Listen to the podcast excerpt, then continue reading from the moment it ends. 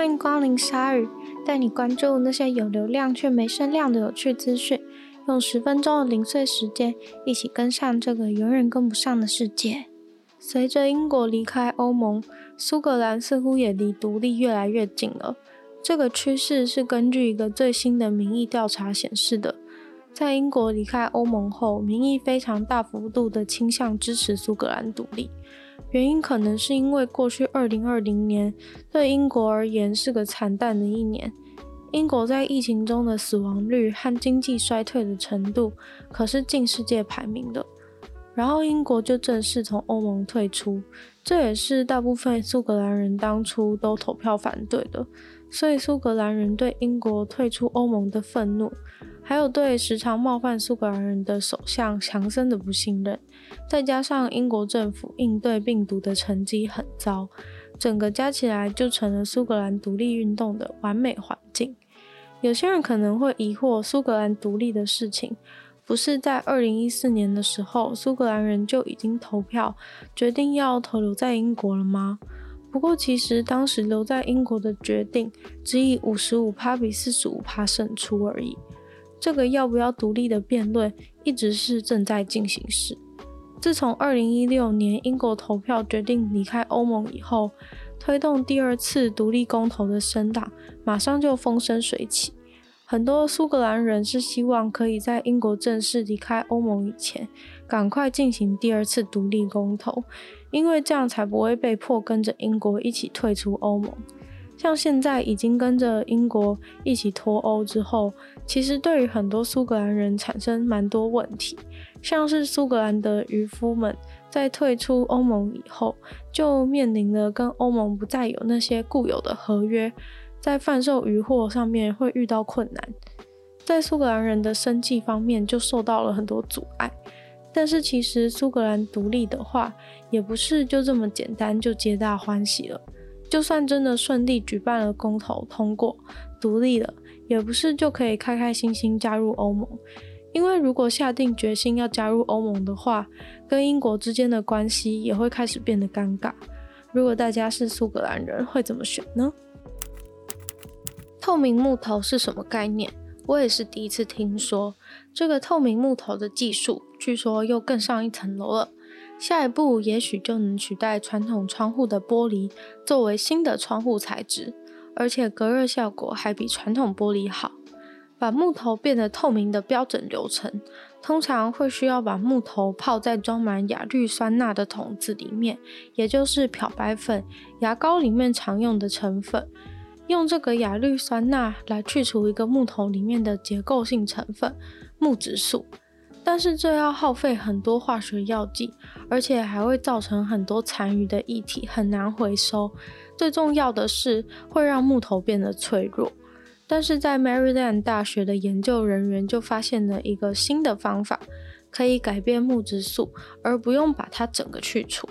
这个方法更快，而且需要使用的东西比起原本的方法要少很多，所以木头也不太会在过程中产生太多的消耗，而可以保持坚硬。这些研究人员发明的新方法是透过移除某个分子来去除木头的颜色。前面有提到，主要是木质素的部分会有颜色，所以过去的方法才会试图移除整个木质素。但是他们发现，其实只要移除木质素里面会给它颜色的分子，那问题不就解决了吗？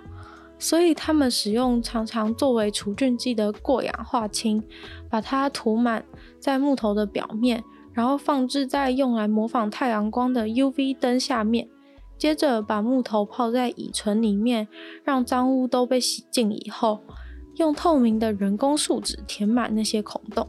这样做，最后的成品可以让九十趴以上的光顺利通过，而且这样做的透明木头比原本标准做法的要坚固五十倍，而透明木头比传统玻璃轻，又比传统玻璃坚固，不容易打破，也许会是未来建筑上很好的替代材料。最近上了国外新闻的台湾乐团会是谁呢？答案就是达摩乐团。他们利用死亡金属的音乐来演唱佛经，非常酷炫的组合。上星期六在台中的表演，开场就有五位男子带着电吉他走上台前，全身黑的死亡金属乐团成员们的衣服跟舞台的音响很搭配。但有另一位成员却非常的突出，是头发剃光、穿着佛教传统橘黄色袍子的尼姑站在他们之中。这位尼姑白天是在佛教慈善机构工作。每当有人问起他这个乐团是怎么回事的时候，他都要花费很多口舌才能回答完这个问题。他自己当初第一次接触重金属音乐的时候，也觉得很难以接受。但是在他去参加了几次演唱会以后，却发现重金属音乐其实很好听，而被打动。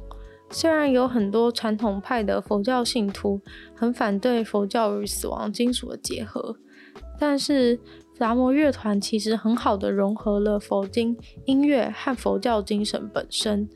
这位尼姑说，她去年遇见了达摩乐团的创始人杰克，聊一聊之后，她就决定要加入达摩乐团，因为他认为透过重金属音乐是一个很好让年轻人接触佛教的方式。毕竟现在的年轻人可能除了跟父母一起去寺庙参拜的经验以外，对佛教的认识其实并不多。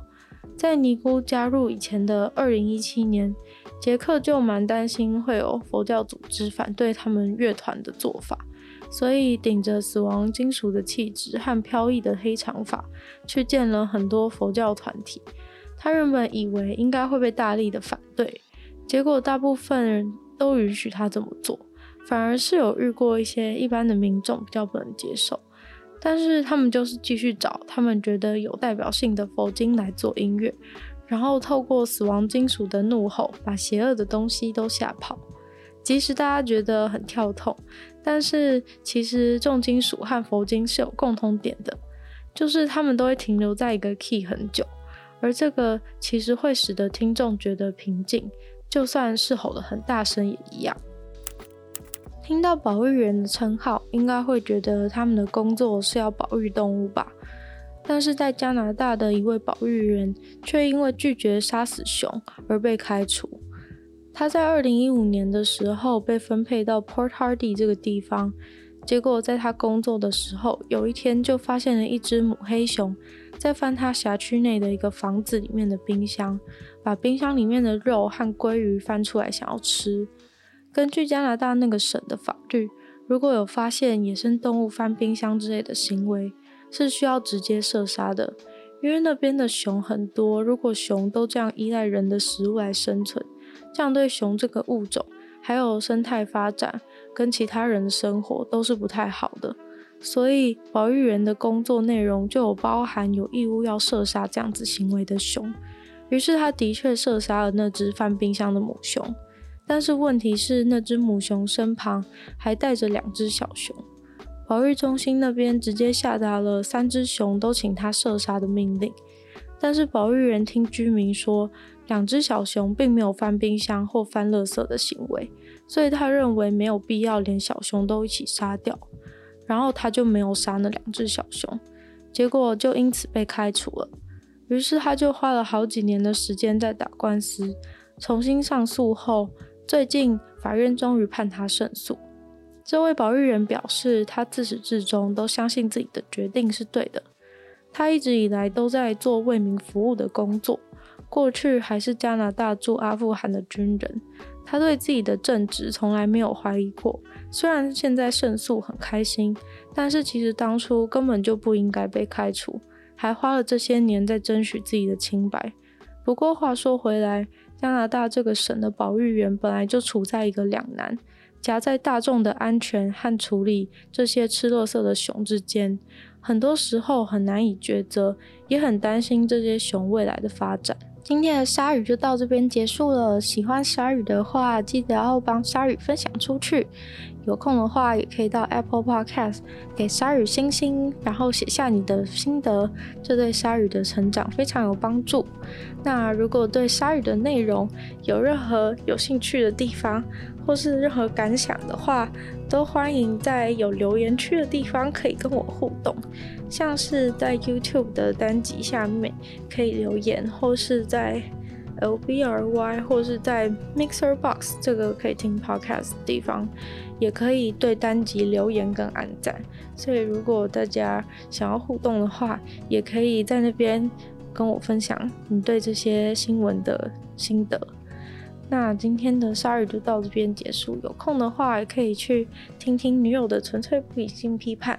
有时间更长的 podcast，那就希望我们在每周二、四、六可以顺利的相见。